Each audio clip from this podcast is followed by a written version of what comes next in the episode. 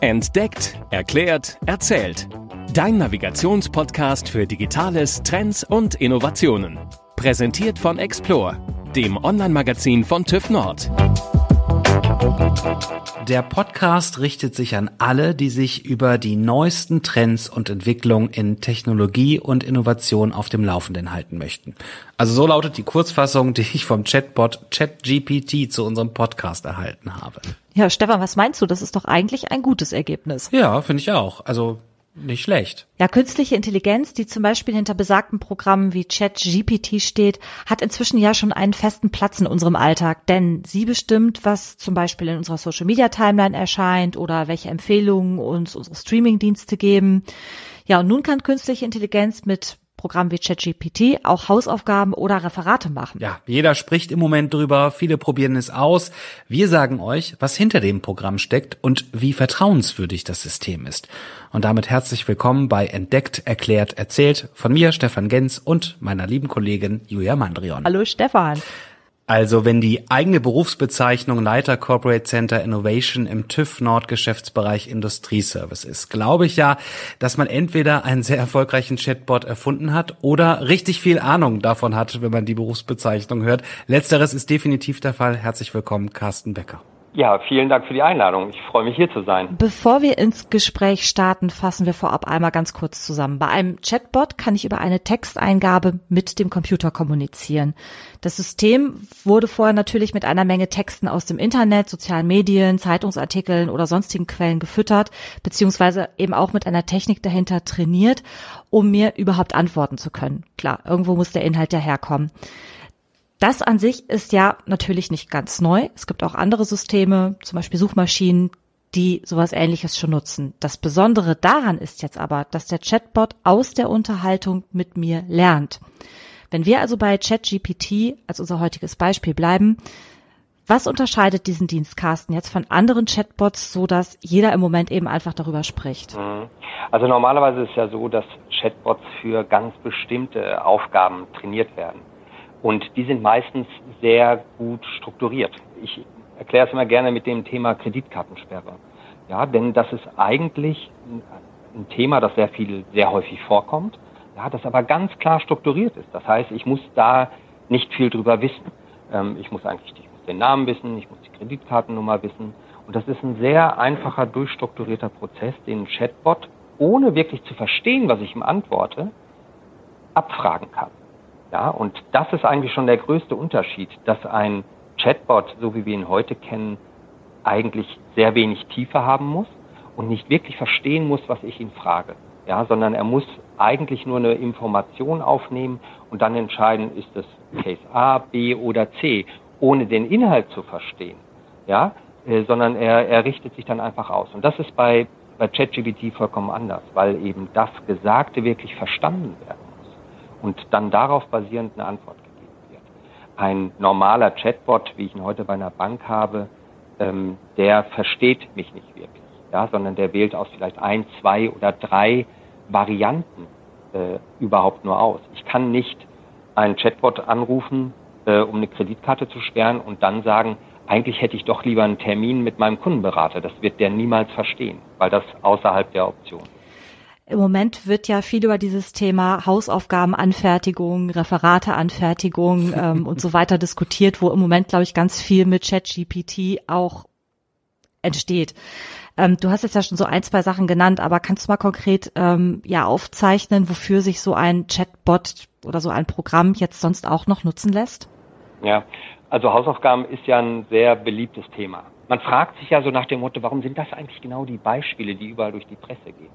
Aus meiner Sicht natürlich, weil da jeder zu relaten kann. Jeder weiß, wie das war als Schüler oder ist mittendrin, Schüler zu sein oder Schülerin.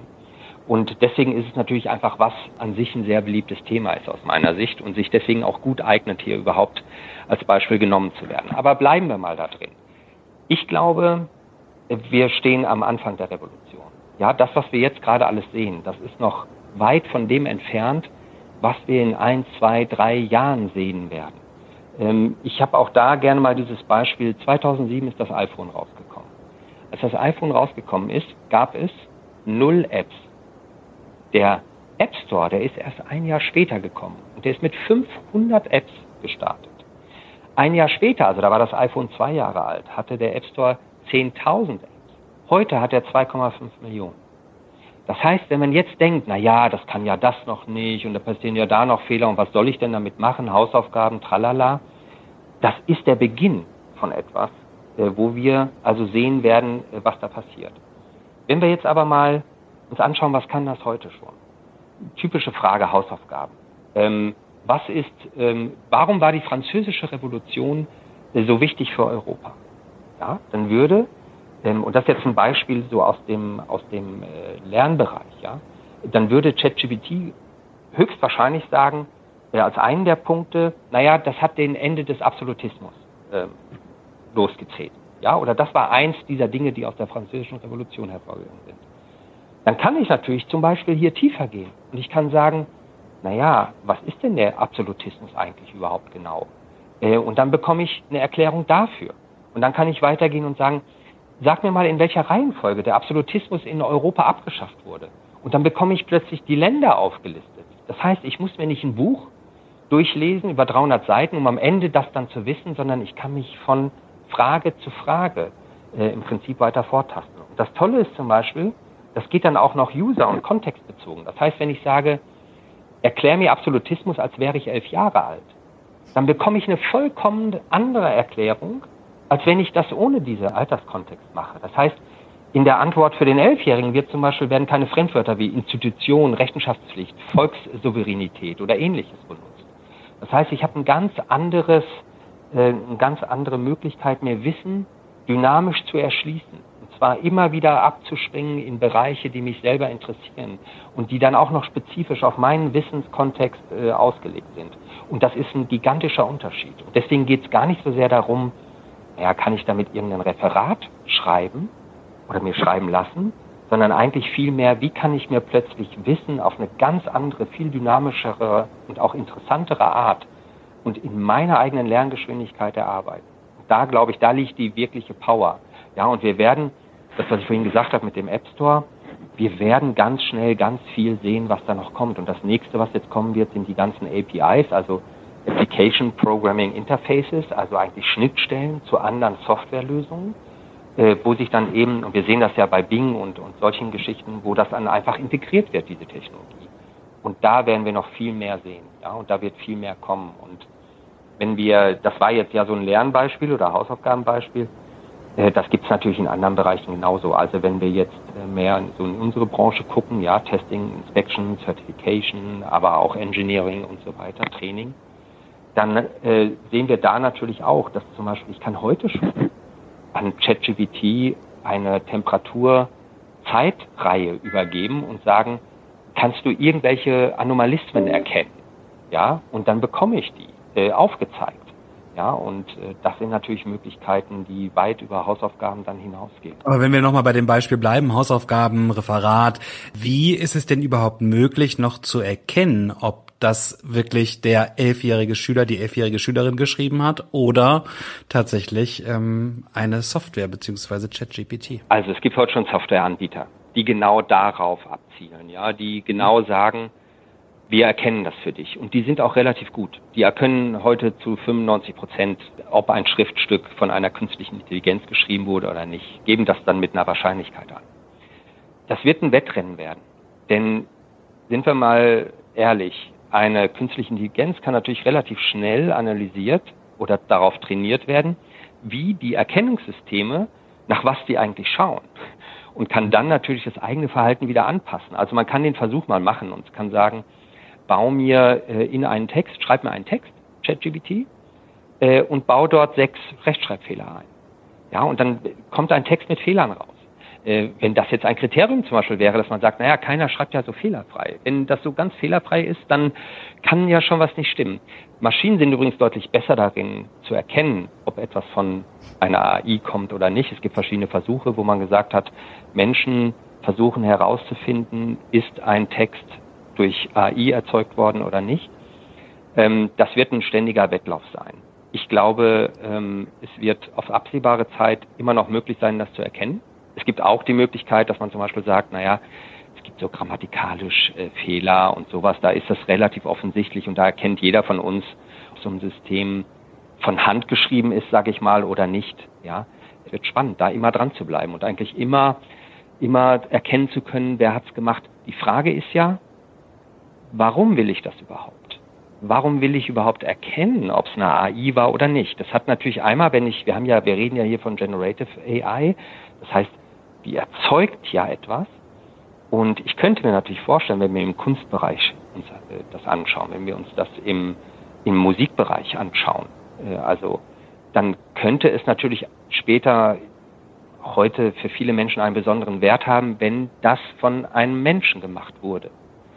Ähm, und dann wäre es mir vielleicht wichtig zu wissen, dass der Ursprung eben menschlich ist.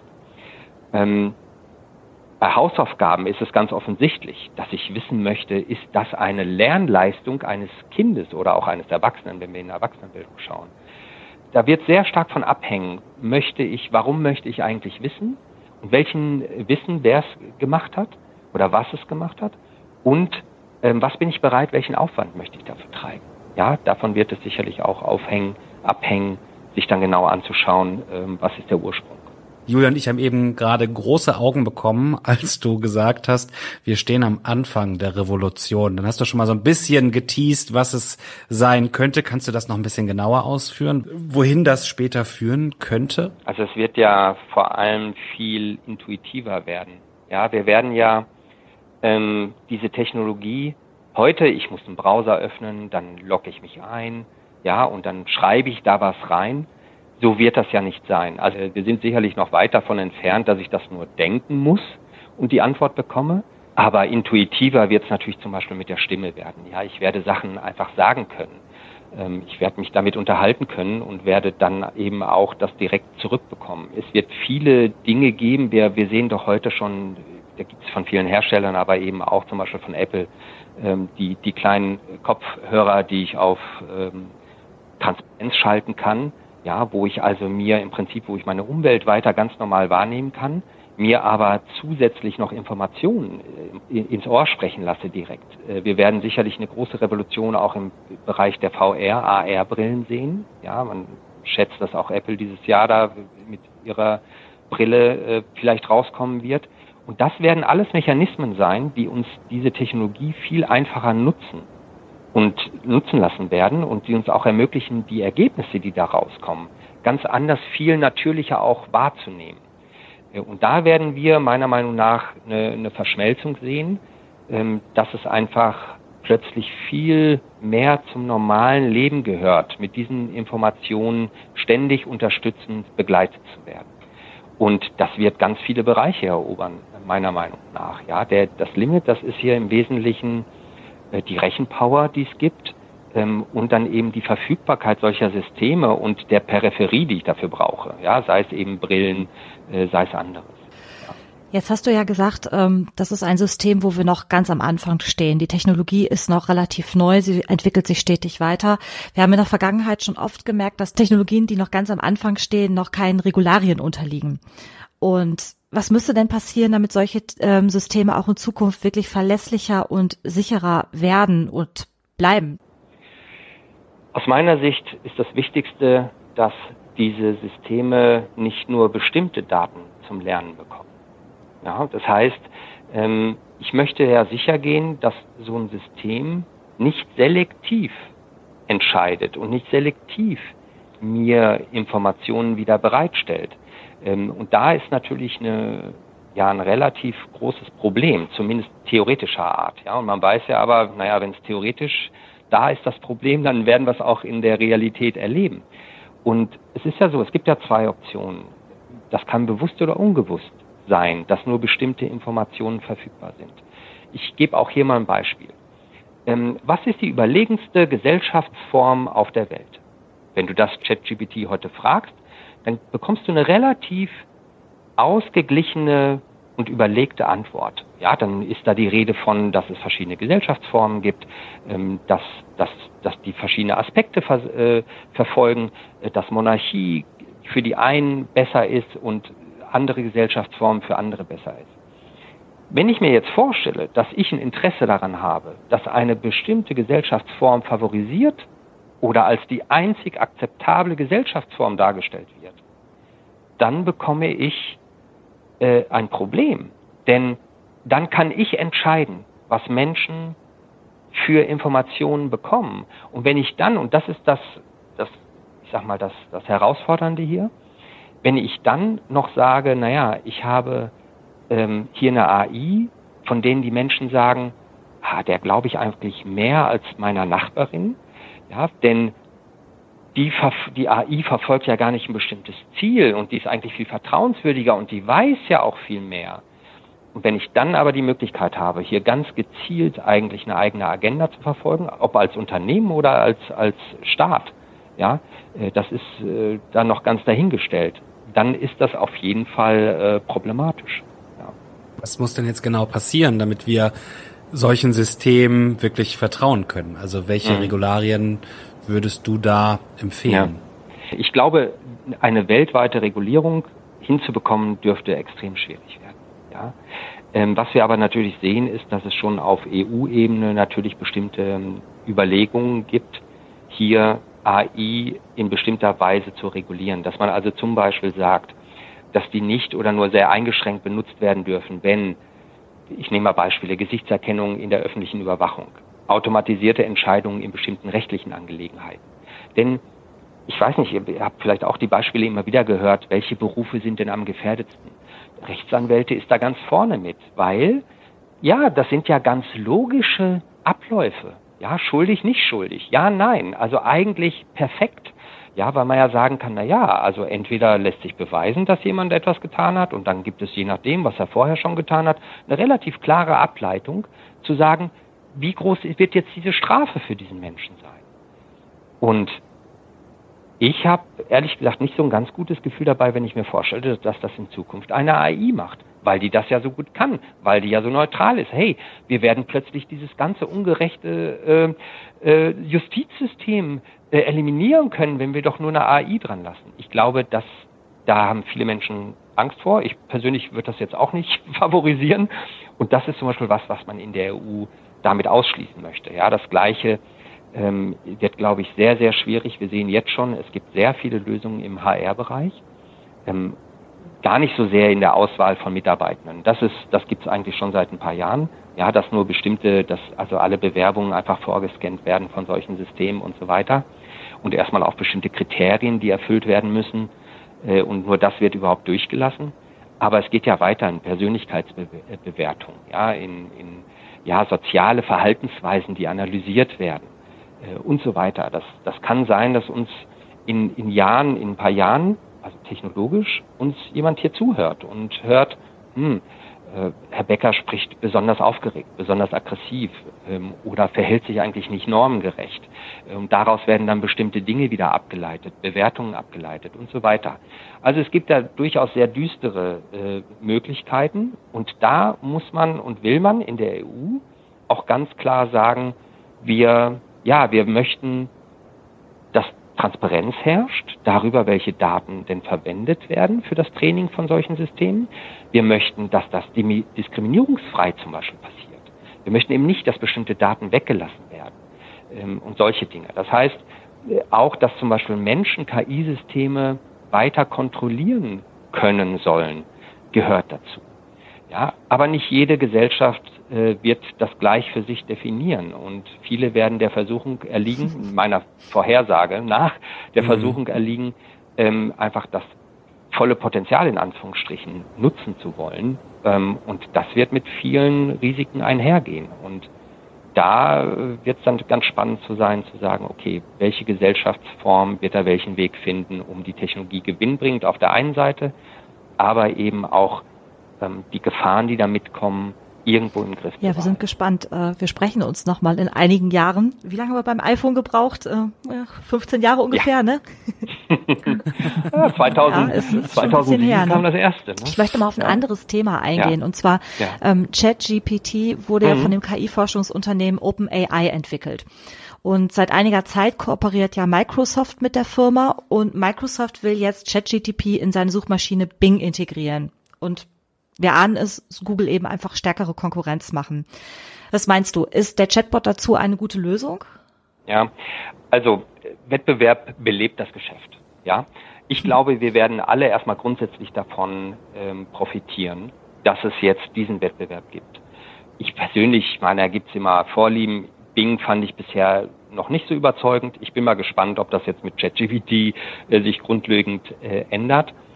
Ähm, Fakt ist aber, dass Google dazu Recht ähm, sehr nervös geworden ist. Ja, und es gibt ja auch nicht zu Recht, also zu Recht hat, hat Google intern äh, wurde ja der Code RED ausgerufen, ja, dass man gesagt hat, die sehen wirklich existenzgefährdend, ähm, dass es jetzt diese Technologie gibt. Ich glaube, äh, es ist gar nicht so klar jedem, dass es gar nicht nur unbedingt darum geht, dass Bing jetzt plötzlich besser ist.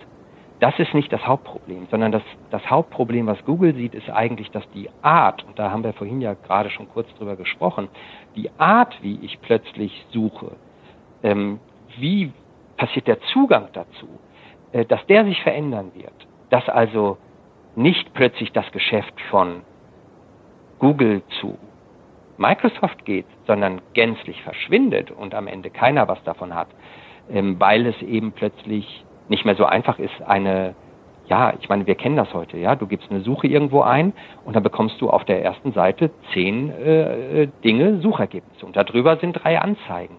Wenn ich aber meine Fragen plötzlich anders stelle und plötzlich eine viel konkretere, sofort passende Antwort bekomme, äh, dann ist das eine ganz andere Sache. Und dann habe ich aber plötzlich niemand mehr, wo ich eine Anzeige irgendwo schalten kann. Ich persönlich glaube, naja, es gibt mehrere Möglichkeiten. Wir werden zum Beispiel, ähm, also die Geschäftsmodelle werden sich eher verändern, ja, äh, und wir werden zum Beispiel sowas haben wie ein Premium-Produkt. Es gibt heute schon ChatGPT Pro, kostet 20 Euro im Monat, ist immer verfügbar. So. Gibt es schon jede Menge äh, Abonnement.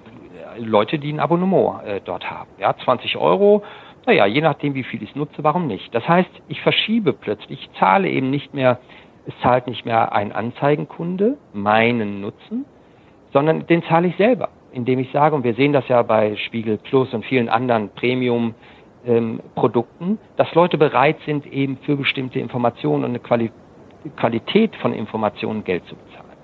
Das wird das eine sein. Das andere kann sein, ich habe so eine Zwangspause. Bevor ich meine Arbeit bekomme, muss ich mir einen Spot anhören. Ja, könnte natürlich auch so eine, eine Lösung sein. Was ich sehe und was ich am wenigsten gut finde, äh, wenn ich heute zum Beispiel ChatGPT frage, ähm, was sind die billigsten Discounter äh, in Deutschland? Dann kriege ich die Reihenfolge Aldi, Lidl, Netto, Penny. Und zwar auch nur die vier ah, jetzt könnte man darüber streiten, gibt es eigentlich noch mehr als die vier.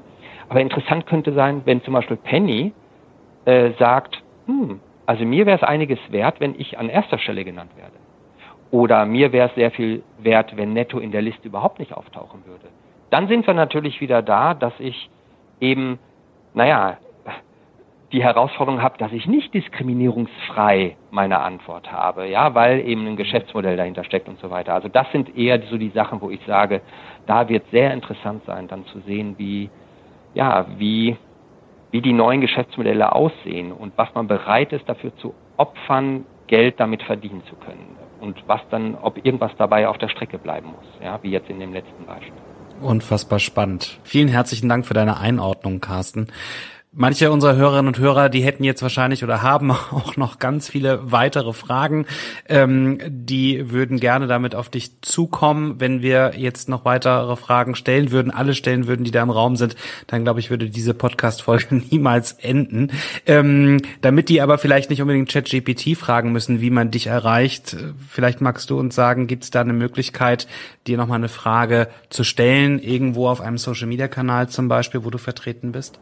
Also LinkedIn natürlich und natürlich per E-Mail cbecker.tüv-nord.de.